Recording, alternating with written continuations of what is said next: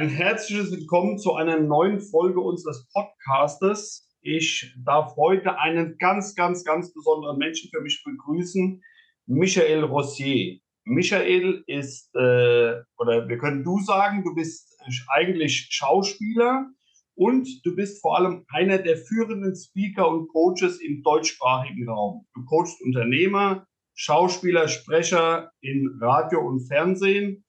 Und ich freue mich als, du bist einer meiner prägenden Mentoren. Und ich habe, dein Spezialgebiet ist die Kommunikation, oder deine Expertise ist die Kommunikation. Und da habe ich schon so viele Parallelen zu meiner Arbeit mit Pferden ziehen können. Deswegen fand ich es ganz, ganz, ganz wichtig, dass du Gast in meinem Podcast bist, weil ich glaube, meine Zuhörer viel daraus mitnehmen können. Lieber Michael, ein herzliches Willkommen. Hallo Timo, ich freue mich dabei zu sein. Sehr, sehr gerne. Michael, dann lass uns doch gleich mal in der Kommunikation einsteigen. Ich habe es gerade schon gesagt, du bist der Experte, wenn es um unter anderem um Kommunikation geht. Und ich kann mich erinnern, ein Coaching bei dir, da sagtest du mir, ein Ja, wenn man dreimal Ja hört, kann das auch zweimal Nein bedeuten. Kannst du das mal ein bisschen näher erläutern oder was dazu sagen? Also die meisten Menschen glauben ja, dass wir kommunizieren über die Worte, die wir sagen. Aber die Worte, die wir sagen, ist nur ein Teil der Information.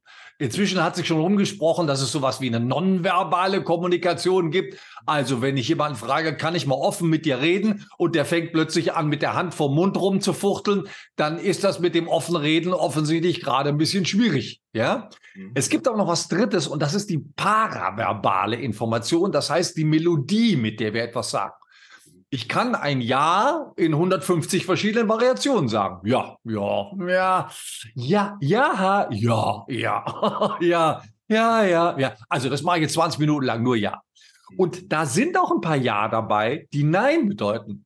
Also ja, das, das bedeutet nein. Oder ja, ja, das bedeutet oh, ja, das bedeutet nein. Das heißt, ich kann ein Ja wie ein Nein sagen und ein Nein wie ein Ja. Ja, ich frage meine Frau, die sitzt auf dem Sofa, ich sage, möchtest du eine Decke? Sie sagt nein. Ich stehe auf und hole die Decke und sie sagt Dankeschön. Ja, weil das. Nein eben nicht Nein bedeutet hat, sondern Ja.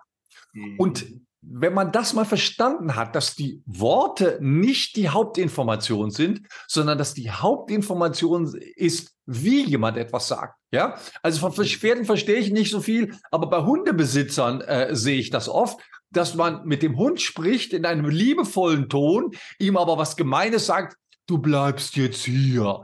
Da hört der Hund, oh, ich mache alles richtig, oh, Frauchen ist nett zu mir und rennt wieder weg. Ich kann aber auch was Nettes sagen mit einem scharfen Ton. Du bist der beste Hund der Welt. Und schon zuckt der Hund zusammen, weil er ja nicht auf die Worte reagiert, sondern die Art, wie jemand etwas sagt. Und gerade in Situationen im Alltag, wo wir nicht verstehen, was der andere will, ja, also du hast jetzt einen Klienten bei dir und du sagst, haben Sie noch irgendwelche Fragen? Und er sagt, nee, das ist kein Nee. Der ist wegen irgendetwas ist der hektisch. Nee, da ist, da ist Druck drin, da ist Hektik drin. Und wenn du jetzt gut bist, sagst du, äh, Sie sagen das so hektisch, ist irgendwas, ja, jetzt wird er vielleicht sagen, ja, Herr Amoroso, mein Auto steht da vorne im Halteverbot. Ähm, eine Viertelstunde kann ich da stehen bleiben, aber wir sind jetzt schon eine halbe Stunde am Sprechen. Ach, der hat Angst um sein Auto.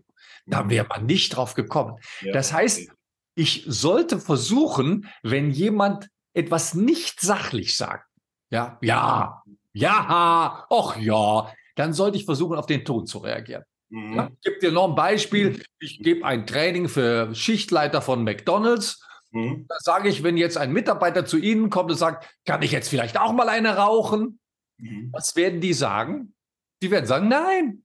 Mhm. Sage ich, entschuldigen Sie mal, wieso erlauben Sie mir jetzt nicht eine Zigarette zu rauchen? Dann sagen die, du kannst schon eine Zigarette rauchen, aber nicht in dem Ton.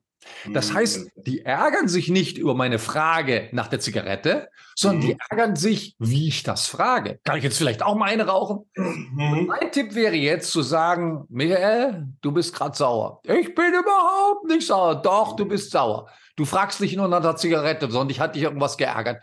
Und jetzt, wenn ich Glück habe, vielleicht muss ich noch zweimal fragen, kommt irgendetwas, was den anderen beschäftigt, was ihn bewegt, was ihn davon abhält, äh, ruhig und freundlich zu sein. Und da ist ein Geheimnis versteckt. Und dieses Geheimnis rauszukriegen, kann eine der großen Geheimnisse von, von guter Kommunikation sein. Wenn ich da mal den Bogen schlagen kann zum Pferd, da ist das ja auch so. Also würdest du sagen, nochmal bezogen auf die Zigarette, dass, ähm, also natürlich, man kennt so den Spruch hier, der Ton macht die Musik, dass die Zigarette im Grunde aber, ich, ich sage es bei Fed immer, Symptomursache nur äh, die, die, der obere Teil des Eisberges ist und eigentlich unten drunter geht es gar nicht um die Zigarette, sondern was ganz anderes. Also der war unzufrieden mit dem Coaching oder der, der Chef hat ihn geärgert oder, oder, oder. Könnte man das so sagen? Also das hätte ich nicht besser ausdrücken können. Ja? Okay, und, das, und, das, Interessante ist, dass die Ursache für diese Wut oder diesen Ärger mhm. mit großer Wahrscheinlichkeit überhaupt nichts mit der Zigarette zu tun hat. Das kommt ja. ganz woanders her. Aber mhm. die Zigarette ist ja eine Kontaktmöglichkeit zu meiner Führungskraft oder meinem Chef mhm. oder wie auch immer. Und es ist völlig egal, was ich mit ihm kommuniziere. Ich bälle ihm irgendwas hin, ich drücke ihm irgendwas hin, ich mache irgendeinen Ärger damit er hoffentlich sagt, aber Herr Rossier, aber Michael, was ist denn los? Bist du mhm. sauer? Bist du ärgerlich? Und dann habe ich mein Ziel erreicht. Wenn er das nicht tut, mhm. dann muss ich meinen Ärger noch ein bisschen verstärken. Ja, da muss mhm. ich noch patziger sein, da muss ich noch wütender sein, bis er sagt, was ist denn um Gottes Willen mit dir los? Ja? Nochmal auf die, auf die Pferde bezogen, du hast gerade was ganz, ganz Spannendes gesagt. Könnte man das auch so sagen, also je nach Umstand, also dass nochmal auf die Zigarette zu kommen. Die Zigarette könnte auch in einem bestimmten Kontext sowas sein wie ein Hilferuf. Hilferuf ist ein super Stichwort.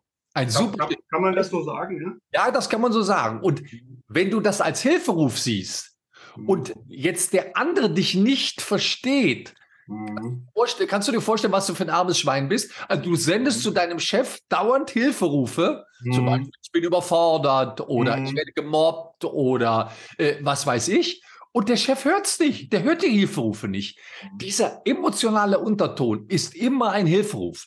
Jemand, der, der optimal damit umgehen kann, der würde sagen, äh, also Timo, ich muss mal mit dir reden. Ich habe mich über dein Coaching, deine Arbeit sehr geärgert. Mhm. Das ist ein Mensch, der erwachsen ist, der mit den Problemen umgehen kann und der keine Schwierigkeiten hat. Aber jemand, der gezwungen ist, diese Botschaft in den Unterton zu legen, der mhm. ist eben nicht so souverän, so abgeklärt. Der kann damit nicht so gut umgehen, weil er zu befangen ist, weil er wirklich wütend ist, weil er nicht weiß, wie er damit umgehen soll. Und deswegen ist Hilferuf ein super Stichwort. Ja, mhm. das ist, wenn jemand vom sachlichen Ton abweicht, dann ist das ein Hilferuf.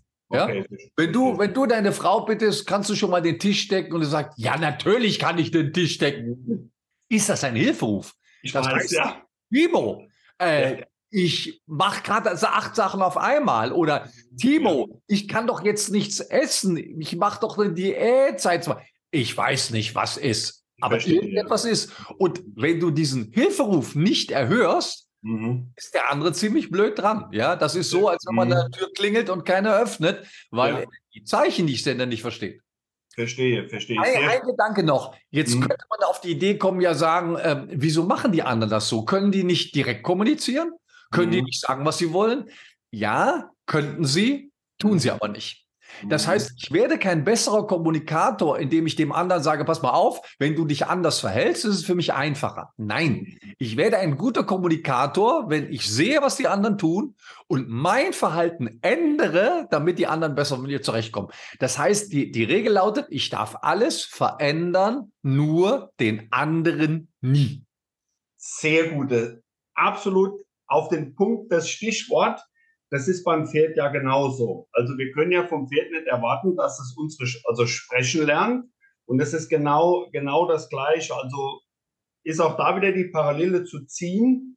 Egal wie schlimm was ist, oder also egal wie, wie schlimm die Zigarette rübergebracht wird oder ausgedrückt wird, äh, es ist immer unsere Aufgabe, unsere Kommunikation, unsere Vorgehensweise so zu verändern, dass unser Gegenüber äh, damit klarkommt, sozusagen. Ganz genau, ja. Und es gibt viele Menschen, mit denen ich spreche, die halten das für eine Schwäche. Dann sage ich, wieso ist das eine Schwäche? Ich mhm. bin doch der Bauernschlaue, ich bin doch der Intelligente, ich bin doch derjenige, der heraushört, worum es geht, damit ich mein Ziel schneller erreiche. Also sich irgendwo hinzustellen und sagen, ich kommuniziere so und wenn die anderen nicht wollen, dann da bin ich schnell ziemlich einsam. Da mache ich ziemlich schnell keine Geschäfte mehr. Da verliere ich ziemlich schnell die Kunden. Nein, ich biedere mich nicht an, aber ich bin schlau, ich entziffere, ich höre zwischen den Zeilen. Ja, mhm. wenn, wenn, ein, wenn ich einen Kunde frage, wie sind Sie denn mit unserem Rasenmäher zufrieden, dann sagt sie, ja, ja, der läuft. Mhm. Würde ich sagen, entschuldigen Sie, Sie haben hier den besten Rasenmäher der Welt gekauft und Sie sagen, der läuft nicht mehr? Nee, sagt er ehrlich gesagt, nicht mehr. Mhm. Und jetzt kriegen wir mal raus, was da nicht läuft. Mhm. Also schönes Beispiel. Meine mhm. Frau und ich haben hier das Haus gebaut, neue Küche und äh, naja, der Kühlschrank, wir fanden den Kühlschrank nicht so doll. Ja. Mhm. So, und dann war da irgendwas dran, eine Kleinigkeit, und dann kommt der Kühlschrank-Typ äh, und er sagte, entschuldigen Sie mal, wie haben Sie den Kühlschrank denn eingeräumt? Da haben wir gesagt, ja, oben die Sachen so, und da ist Gemüsefach. Nein, nein, sagt er, Sie müssen das. Dann hat er uns mal gezeigt, wir hatten den Kühlschrank völlig falsch eingeräumt. Ja, mhm. ich hatte nie die Milchprodukte in einer Schublade. Jetzt habe ich die Milchprodukte in der Schublade und der Kühlschrank ist super, weil ich ihn richtig benutzen kann. Ja, mhm. und manchmal muss man hören, wenn der Kunde nicht ganz zufrieden ist, wenn der Kunde sagt, ja, okay, vielleicht macht er was falsch, vielleicht ist irgendwas nicht in Ordnung, vielleicht stimmt irgendwas nicht, vielleicht mhm. benutzt er, vielleicht benutzt er ein Produkt nicht richtig. Also das kann dazu führen, dass man mehr verkauft, dass man besser verkauft und dass man zufriedenere Kunden hat, wenn mhm. man hört, was der Kunde mir für Botschaften eigentlich senden will. Also was das, was das Gegenüber äh, äh, mir sagen will oder mit seinem Ja äh, als Nein ausdrücken will, sage ich, oder mit, oder genau. mit, seiner, mit seiner Zigarette, genau. Genau. Und wenn ich das nicht genau weiß, was mein Gegenüber meint, kann man ja fragen. Ein Pferd kann man nicht fragen, da muss man wahrscheinlich noch ein paar andere Zeichen, äh, aber beim Menschen kann man fragen. Wir sagen, irgendwas ist komisch mit ihnen oder sie mhm. reagieren nicht so, wie ich erwartet habe oder irgendwie, irgendwas ist, unsere Beziehung ist irgendwie gestört oder sie mhm. sagen seit fünf Minuten nichts mehr oder sie gucken so grimmig oder sie gucken so gelangweilt. Ja. Und dann ist die Wahrscheinlichkeit, dass ich dem in Anführungsstrichen Geheimnis, der geheimen Botschaft des anderen auf die Spur komme, verhältnismäßig mhm. groß. Und äh, du hast das gerade eben gerade noch auch mal angesprochen, dass das, ähm, wenn man so kommuniziert oder sich, ich nenne es einfach mal so, so um sein Gegenüber bemüht, äh, als Schwäche angesehen wird. Also ich würde das jetzt auch anders sehen. Also ich würde sagen, das ist eine Form von Wertschätzung dem anderen gegenüber, äh, äh, ihn so ein bisschen, äh, will nicht sagen, hinterm Ofen vorzulocken, aber ihm so ein bisschen dabei zu helfen, rauszukommen mit dem, was eigentlich ist. Kann man also so sagen? Beispiel, ich mhm. habe ganz oft Seminare, wo, wo meistens Frauen zu mir kommen und sagen, Herr Rossier, mit Ihnen möchte ich aber nicht verheiratet sein. Mhm. Ich sage, wieso das denn nicht? Ja, was Sie alles sehen, was Sie alles hören. Mhm. Ich sage, jetzt machen wir noch mal ein klassisches Beispiel. Wir beide gehen in ein Restaurant, es ist nur noch ein Tisch frei. Mhm. Ich sage, Gott sei Dank kriege ich bald was zu essen, wir setzen uns hin. Mhm. Und dieser Tisch ist in der Nähe der Toilette. Mhm. Die meisten Männer werden das nicht bemerken. Die sind froh, dass sie einen Tisch haben. Ja? Mhm. Und wenn die Karte nehmen, werden was bestellen, werden sagen, Schatzi, was, was hast du? Und dann wird Schatzi auch was bestellen. So, und dann kriegt man das Bier und dann sagt man, Schatzi, was ist denn los mit dir? Du guckst so komisch. Dann sagt Schatzi, wir sitzen direkt neben der Toilette. Mhm. Dann wird der Mann sagen, ja, aber jetzt haben wir schon bestellt. Jetzt können wir nicht mehr gehen. Und jetzt wird das kein schöner Abend. Ich glaube, dass ich sofort sehen würde, dass Schatzi das Gesicht verzieht und dass der Tisch nicht in Ordnung ist. Das heißt, wir sehen, sitzen da, ich will was bestellen und ich sage, Schatzi, du guckst nicht sehr glücklich. Dann sagt Schatzi, du, wir sitzen hier genau neben der Toilette, so habe ich mir das nicht vorgestellt. Dann ich, Schatzi, bleiben oder gehen? Wie groß ist der Hunger? Dann sagt Schatzi, ach komm, lass uns doch. Dann stehen wir auf und es ist nichts passiert. Gar mhm. nichts. Im ersten Falle gibt es einen Familienkrach, im zweiten Fall nicht. Das heißt, manchmal kann es sehr sinnvoll sein, wenn ich ein bisschen eine Ahnung habe, wo ein Problem liegen könnte, wenn ich ein bisschen wacher bin, was den anderen angeht, damit ich besser mit ihm kommunizieren kann und möglichen Schwierigkeiten besser aus dem Weg gehen kann. Da würde ich auch gerade nochmal äh, das auch nochmal gerade aufnehmen. Das war gerade so ein schönes Beispiel. Du hast es ja auch angesprochen, mit dem Pferd kann man nicht reden, aber man kann das Gleiche machen wie mit seiner Frau am Tisch. ohne das, was gesagt worden ist, du hast es gerade gesagt, verzieht Gesicht, man achtet auf Details sozusagen und schließt daraus zumindest, dass irgendwas komisch ist oder nicht stimmt. Genau, also könnte man so sagen. Hm? Das könnte man so sagen. Mhm. Interessant sind vor allen Dingen immer Abweichungen von der Norm. Ja, mhm. also wenn jemand jetzt immer eine Fluppe zieht und plötzlich mhm. gut gelaunt ist, dann hat sich was verändert. Wenn jemand immer gut gelaunt ist, wenn jemand viel Energie hat, dann plötzlich keine mehr, dann hat sich was verändert. Und bei einem mhm. Pferd wird es auch darum gehen, jede Änderung im Verhalten bewusst genau. zu registrieren. Genau. Und äh, ich sage mal so, bei einem Pferd stelle ich mir so vor, dass immer etwas ist, wenn das Verhalten verändert wird, bei einem mhm. Menschen muss nicht immer was sein. Ein Mensch kann sich auch was vorgenommen haben. Der kann auch gesagt haben, ich zeige heute mal allen, dass es mir gut geht. Mhm. Zum Beispiel, weil es mir vielleicht so schlecht geht. Also mhm. beim Menschen ist das noch ein bisschen komplizierter und mhm. beim Pferd stelle ich es mir ein bisschen direkter vor. Die, die sind äh, stärker fokussiert, ähm, äh, so äh, auf die, auf die, aufs Hier und Jetzt, auf die Gegenwart. Genau. genau. Wir haben im Grunde schon die zweite Frage ist schon, glaube ich, fast beantwortet. Was sind die größten Fallstricke und äh, Herausforderungen in der Kommunikation? Kannst du da nochmal so, so ein paar markante Punkte vielleicht aus deiner Erfahrung schildern?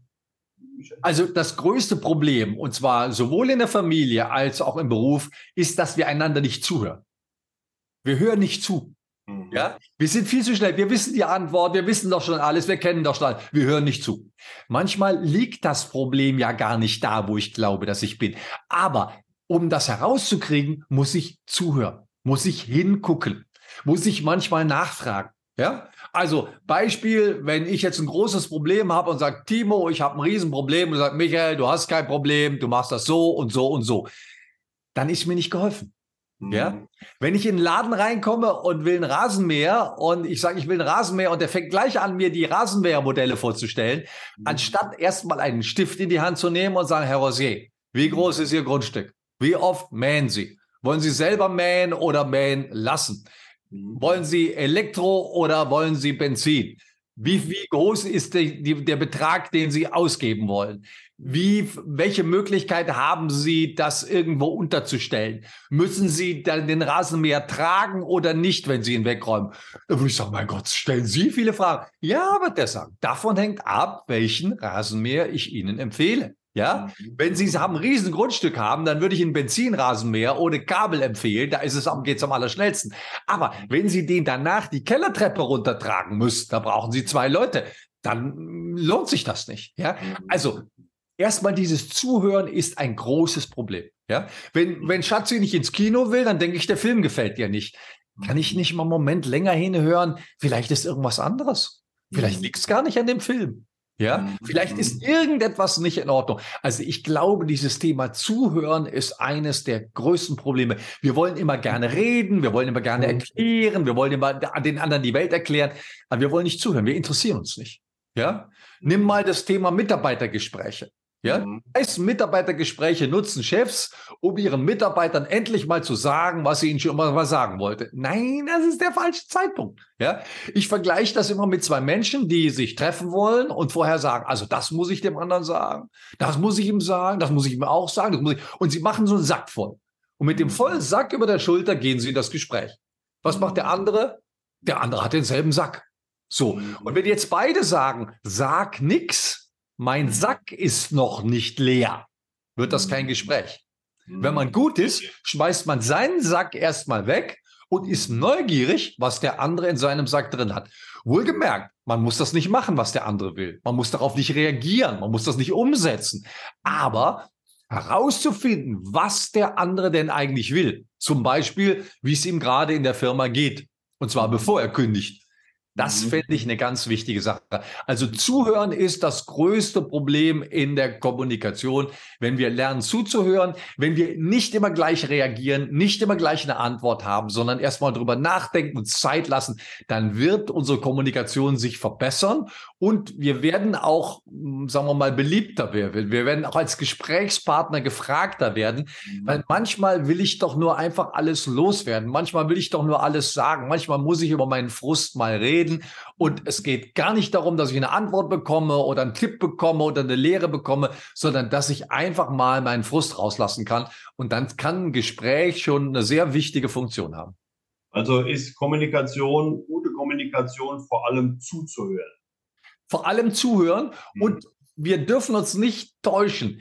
Ähm, äh, Wolf Schneider sagt, Kommunikation ist weder die wichtigste noch älteste Funktion von, äh, von Gesprächen. Das heißt, in Gesprächen geht es nur zu einem geringen Teil darum, Informationen von Person A zu Person B zu übertragen. Es gibt mhm. viel wichtige Funktionen von Sprache. Zum Beispiel, wenn wir uns unterhalten, Timo, uns zu versichern, dass wir uns mögen. Das ist eine mhm. ganz wichtige Funktion. Ja, du sagst mir, dass du mich magst. Ich sag dir, dass ich dich mag. Äh, mhm. Du sagst mir, dass du für, in meinem Gebiet für mich gut hältst, dich mich für gut hältst. Ich sag dir das. Das ist eine ganz wichtige Funktion, damit wir uns vergewissern, dass wir, dass wir auf derselben Wellenlänge sind. Ja, mhm, eine ganz wichtige Funktion wäre Tratsch zum Beispiel. Ja, ähm, Tratsch, das wird immer so abgewehrt. Nee, wichtig ist, gehört der zur richtigen Gruppe? Ja, wenn wir uns jetzt mhm. über Trainer oder Speaker unterhalten würden mhm. und da wäre ein mhm. schwarzes Schaf, dann mhm. würde ich gerne wissen, was du über das schwarze Schaf denkst. Und wenn du dasselbe denkst wie ich, dann beschließen wir beide, dass wir zur selben Gruppe gehören, das schwarze Schaf aber nicht. Ja? Verstehe, und ja. so funktioniert das. Wir, wir wollen herausfinden, gehört der zu mir? Denkt der wie ich? Ja? Ist das vielleicht jemand in einer politischen Gruppierung, die mir gar nicht gefällt? Macht mhm. der vielleicht Dinge, die ich nicht haben kann? Liebt er vielleicht? Nein. Und das rauszufinden, das ist eine ganz wichtige Funktion von Sprache. Einfach mhm. rauszufinden, gehören wir denken wir gleich, gehören wir zum selben, äh, zur selben Gruppe und mhm. äh, ist der andere wert, in dieser Gruppe aufgenommen zu sein. Okay, verstehe. Also da, das heißt, das Gespräch ist auch hier wieder, um es wieder aufs Feld zu beziehen, Symptom-Ursache, nur das Symptom und es geht eigentlich darum, das zu erkennen, was darunter liegt oder, oder was mitschwingt, wenn man das mal so ausdrücken kann. Guck mal, wenn du, wenn du mit deiner Frau eingeladen bist auf ein Abendessen Mhm. Die meisten Gespräche sind nicht sehr hochtrabend. Man muss schon ein paar Abendessen verbringen, bevor man so ein richtig gutes Gespräch führt. Mhm. Aber die anderen Gespräche sind nicht umsonst, sondern mhm. ich zeige dem anderen, ich komme gerne mal bei dir vorbei. Du gehörst zu den Menschen, denen ich Zeit schenke. Dir zeige ich, dass ich, mhm. guck mal, es wollen so viele Leute mit mir essen, Kaffee trinken. Ich kann da nicht. Ich kann nicht mit jedem, der sagt, ach Michael, ich bin gerade in München, hast du nicht Zeit auf einen Kaffee? Da muss ich sagen, nee, ich habe keine Zeit auf einen Kaffee. Ja, mhm. ich lerne im Jahr 120 Menschen kennen seit 30 Jahren. Ja, wenn ich mit jedem einen Kaffee trinke, ich gehe gern mal einen Kaffee trinken und mit ausgesuchten Leuten gehe ich auch einen Kaffee trinken. Mhm. Mit den anderen nicht, weil ich sie nicht mag, sondern weil es einfach nicht geht. Das ist einfach zu viel. Mhm, Aber verstehe, die, mit denen ich, die, mit denen ich Kaffee trinken gehe, für die ist das eine Auszeichnung. Denen sage ich, pass mal auf, du bist in einer besonderen Gruppe, nämlich in der Gruppe derer, mit denen ich Kaffee trinken gehe, derer, mhm. mit denen ich Abendessen gehe, denen, ja, denen ich Zeit schenke. Und das ist dann unter Umständen viel wichtiger, als dass bei dem Gespräch, bei dem Abendessen so irre viel rauskommt. Weil die mhm. Geste schon zu jemandem zu gehen, oder sagen wir mal, du bist irgendwo eingeladen und der Tisch ist schön gedeckt. Da mhm. freust du dich, weil du denkst, ist der für mich so schön, extra für mich? Ja, ich habe extra gekocht, drei Gänge Mhm. damit es dir gut geht. Und das ist schon so ein großes Geschenk, mhm. dass das Gespräch, was dann stattfindet, wenn es Glück, wenn du Glück hast, ist es noch gut. Wenn du Pech hast, ist es nur Smalltalk. Und trotzdem ist dieser Smalltalk ganz, ganz wichtig. Okay, verstehe, verstehe. Sehr, sehr spannend.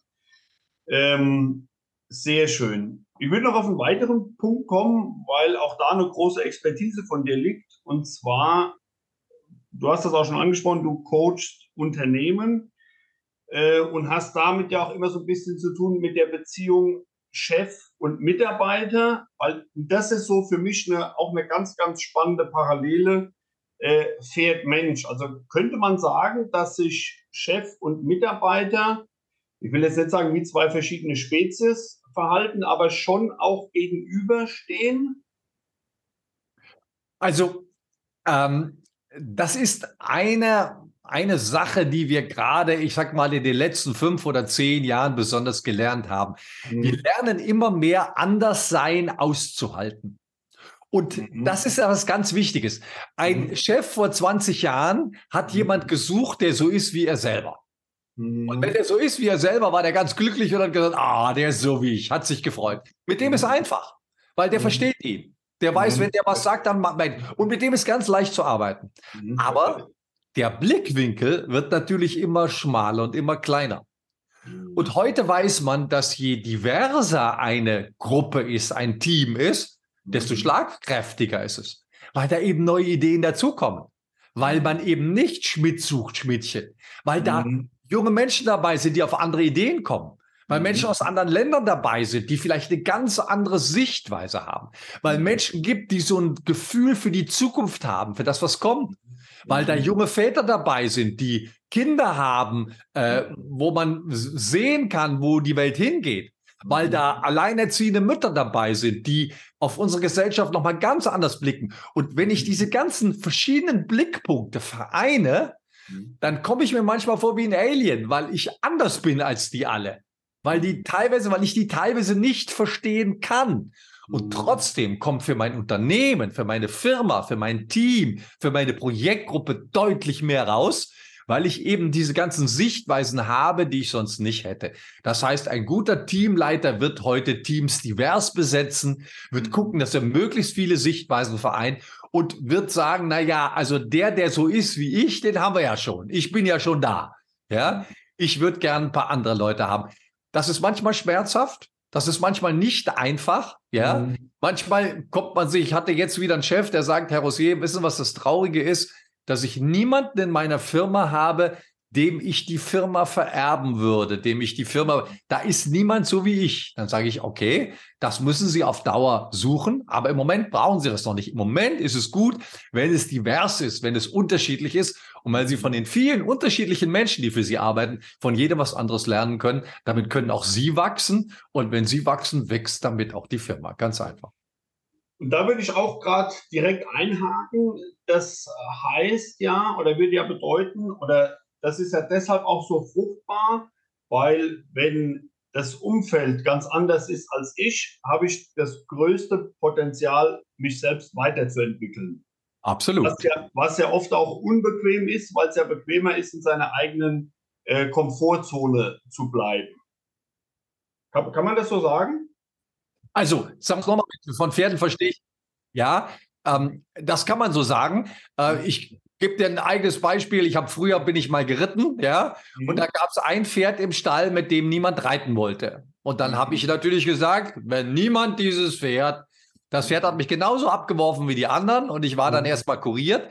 Manche Menschen sehen das als Herausforderung. Manche Menschen sagen, aha, da, wo mhm. etwas nicht klappt, wo etwas nicht funktioniert, wo etwas anders ist, da ist für mich die Challenge, da ist für mich die Herausforderung. Mhm. Und das ist ein ganz interessanter Ansatz zu sagen, mhm. je verschiedenartiger etwas ist, desto mehr reizt es mich, mich damit auseinanderzusetzen. Und desto mehr eigene Weiterentwicklung habe ich desto mehr Möglichkeiten. Ich kann mich über jemanden, der so ist wie ich, nicht weiterentwickeln. Hm, verstehe, ja? verstehe. Und auch bei den meisten Ehepaaren, hm. das wirst du an deiner Frau, man denkt nicht gleich, sondern da finden sich immer Nein. zwei Menschen, die ja. unterschiedlich sind. Und Absolut. das ist gut so. Ja, genau. das, ist das ist ja auch beim Pferd so. Ähm, Pferd und Mensch sind ja ganz extrem unterschiedlich. Also man hat es ja mit Räuber und Beute zu tun. Also mehr auseinander kann man, kann man nicht liegen. Und trotzdem ist es ja möglich, einen gemeinsamen Weg zu finden der, der für beide gut ist. Aber wie du das jetzt auch schön rausgearbeitet hast,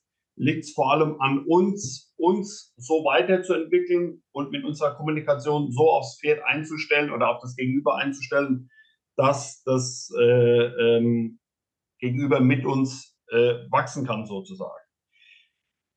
Ähm, ich habe noch, weiß noch eine schöne Geschichte von dir, äh, und zwar die Geschichte des Feuerwehrmanns. Kannst du uns die auch noch mal kurz erzählen und äh, die, die Lehre daraus? Also, wir stellen uns das immer so vor, Feuerwehrwagen kommt und es klappt alles wie am Schnürchen. Ja, klar, das sieht so aus und so ist es auch. Mhm. Aber dazu gibt es ein paar ganz, ganz wichtige Voraussetzungen. Und mhm. nehmen ein ganz albernes Beispiel. Ein Feuerwehrschlauch wird nicht gerollt. Mhm. Weil wenn ich den rolle, und der kippt um oder verheddert sich. Das kennen wir alle von unseren Kopfhörern, von unseren Kabeln. dann mhm. habe ich plötzlich einen Knoten drin, ich habe mhm. plötzlich Verheddern und dann ist das mit dem ganzen Brand schwierig, weil der Schlauch nicht schnell genug rausgeht. Das heißt, der Schlauch wird auf eine ganz spezielle Art gelegt, damit er, wenn ich am einen Ende ziehe, mit 99%iger Wahrscheinlichkeit glatt rausgeht, ohne sich zu verhaken, ohne irgendwo festzulegen. Und das ist ganz, ganz wichtig. Das heißt, um bei Brand sich gut schlagen zu können, um die Feuerwehr gut einsetzen zu können, muss dieser Feuerwehrwagen optimal präpariert sein. Ja, das heißt, manchmal hilft es in schwierigen Gesprächen, sich vorzubereiten. Ja, mhm. es gibt die andere Richtung. Es gibt den Herrn Schranner, das ist so ein Guru für Verhandlungsgespräche und der sagt, bereiten Sie sich vor, bereiten Sie sich aber nicht zu viel auf den anderen vor. Mhm. Und da habe ich erst gestutzt und habe gesagt, wieso? Sagt er, weil es immer anders ist, als man denkt. Das mhm. heißt, bereiten Sie sich vor. Was wollen Sie sagen? Was haben Sie anzubieten? Was haben Sie für Möglichkeiten? Äh, welche Ideen haben Sie? Welche mhm. Produkte haben Sie? Bereiten Sie sich sehr gut auf sich selber vor. Mhm. Bereiten Sie sich aber weniger vor auf das, was der andere sagen oder tun wird, weil seine Erfahrung, und das ist inzwischen auch meine Erfahrung, sagt, dass der andere sich immer anders verhält, als ich dachte. Und dann ist meine ganze Vorbereitung zum Teufel. Oder ich bin in der Vorbereitung so eingeschränkt, weil ich denke, der wird bestimmt das machen. Jetzt mhm. macht er das nicht. Und jetzt stehe ich da. Ja, also beim Feuerwehrschlauch, ich bereite meinen Schlauch vor, dass er sich perfekt abrollt. Mhm. Bereite aber nicht vor, das ist bestimmt ein Brand in einem Einfamilienhaus, da werden wir ja. bestimmt X, Y, Z machen. Nein, wirst du nicht. Vielleicht wirst du etwas völlig anders machen, weil daneben eine Chemiefabrik steht, das hast du nur vergessen. Also, sich selber gut vorbereiten ist wichtig. Mhm. Anderen noch nicht so genau vorbereiten, damit man in der Situation flexibler ist und mhm. besser hingucken kann, als wenn man so, so Gitter, so, so Zäune im Kopf hat, die mhm. die eigene Denkweise so in Linien führen und so einschränken, dass man ein paar Dinge übersieht, die man nicht übersehen hätte, wenn man nicht vorher so viel vorbereitet hätte. Genau, das heißt, Vorbereitung, oder das wäre jetzt so meine Erkenntnis daraus, einmal sind Details ganz wichtig. Und dann ist die Vorbereitung natürlich wichtig, aber die Vorbereitung eben so, dass, äh, dass man selbst offen bleibt für das, was uns das Gegenüber, ich beziehe das jetzt wieder aufs Pferd, was uns das Pferd eben äh, zeigt und bringt sozusagen. Kann man das genau. äh, so die Parallele ziehen? Genau, wenn du jetzt ein Buch liest und sagst, wenn das Pferd das rechte Bein hebt oder rechte Hufe hebt, dann mhm. bedeutet das immer das. Das ist nicht hilfreich. Ja? Genau. Das mhm. ist nicht hilfreich, weil vielleicht bedeutet es was anderes und dann mhm. kriege ich diesen Gedanken, den ich mal gelesen und gesehen habe, kriege ich nicht weg. Ja, Nein, verstehe. Ich sollte mich gut vorbereiten. Ich sollte, was weiß ich, wenn ich mit einem schwierigen Menschen oder einem Tier zu tun habe, mhm. ich sollte einigermaßen entspannt sein. Ich sollte gegessen haben. Ja, mhm. wenn ich einen leeren Mager habe, der knurrt, dann gefällt mir gar nichts, dann bin ich ungeduldig. Also mhm. ich bereite mich perfekt vor, mhm. aber dann bin ich offen, was mit dem anderen passiert, um hinzugucken, hinzuschauen und möglicherweise auch hinzuhören. Mhm, sehr gut, ja, sehr schön.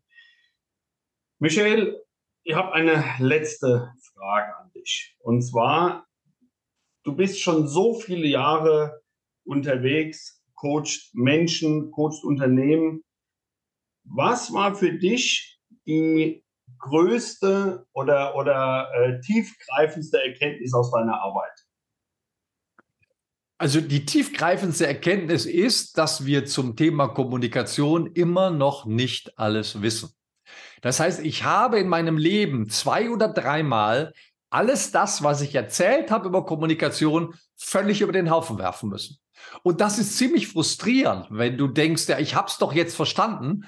Und dann kommt, sagen wir mal, so ein Marshall Rosenberg mit einer gewaltfreien Kommunikation und du denkst, der sagt ja genau was anderes als die anderen.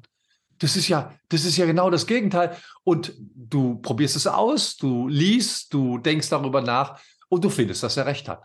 Ja, in meiner Jugend wurde so viel erzählt mit, bei Kommas gehen wir mit der Stimme hoch, bei Punkten gehen wir mit der Stimme runter, die Hände hält man in Gürtelhöhe. Das ist alles Quatsch. Ja, Junge Leute machen, die scheren sich heute mal überhaupt keine Regeln. Die nehmen sich die Kamera oder das Smartphone und machen einfach mal. Und es ist glänzend. Wer will denen sagen, was sie mit den Händen machen sollen. Also diese ganzen Vorschriften und diese ganzen Regeln und dieses ganze macht das so, macht das so, macht das so. Ja, da sagt irgendjemand, du musst in PowerPoint-Präsentationen interaktive Elemente einbauen. Seitdem fängt jeder an, irgendwelche dusseligen Fragen zu stellen. Waren Sie auch schon mal erschöpft? Haben sich auch schon mal, und die Leute sollen, das ist kompletter Käse in meinen Augen. Aber das musst du lernen. Und dieses mhm. sich ständig neu wieder hinterfragen, ständig mhm. wieder neu anfangen. Ja? In meiner Jugend waren Kommunikationsbücher voll von Sätzen wie lassen Sie das nicht gefallen, grenzen Sie sich ab, ja, holen Sie den anderen von der emotionalen Ebene weg, holen Sie ihn auf die Sachebene. Heute weiß ich, es ist genau umgekehrt.